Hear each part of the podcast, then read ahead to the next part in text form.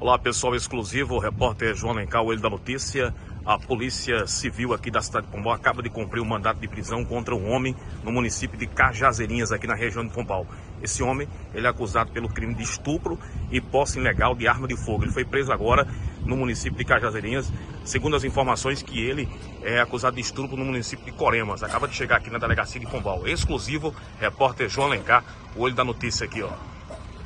Olha, exclusivo, a nossa reportagem está com esse cidadão, nome do senhor? Júnior. Seu Júnior, né? Seu Júnior foi preso pela Polícia Civil aqui da cidade de Pombal através de um mandato de prisão. Através de um mandato de prisão contra ele, é, um caso de estupro no município de Coremas. Ele foi preso em Cajazeirinhas, mas ele é acusado de estupro no município de Coremas e também a questão de posse ilegal de arma de fogo. Ele, ele, ele é, aceitou a nossa reportagem conversar com ele, quer se defender. Seu Júnior, dá uma chegadinha minha cama para cá.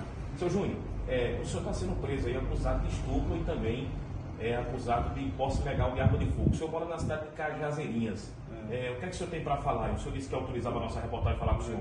É, Exclusivo. É, eu não tenho nada a ver com isso, não. Eu já fui acusado daquele estupro, passei um ano e três meses preso e eu vivo trabalhando para dar de comer meus filhos, porque eu tenho nove filhos. Aí eu quebrei o albergue, estou sendo preso pela uma de albergue. Eu não tenho nada a ver com isso, nem arma de fogo, eu nunca tinha possuído arma de fogo. O senhor já morou em Coremas? Já. Aí, no caso, na época, o senhor foi preso lá por conta do, do, do estupro, Foi, né? foi.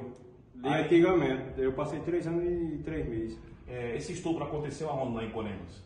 Foi em Cajazeirinha. Em Cajazeirinha Naquele foi? tempo antigo, foi. Tempo antigo. Só que tem quantos anos mais ou menos, o senhor lembra? Tem uns cinco anos.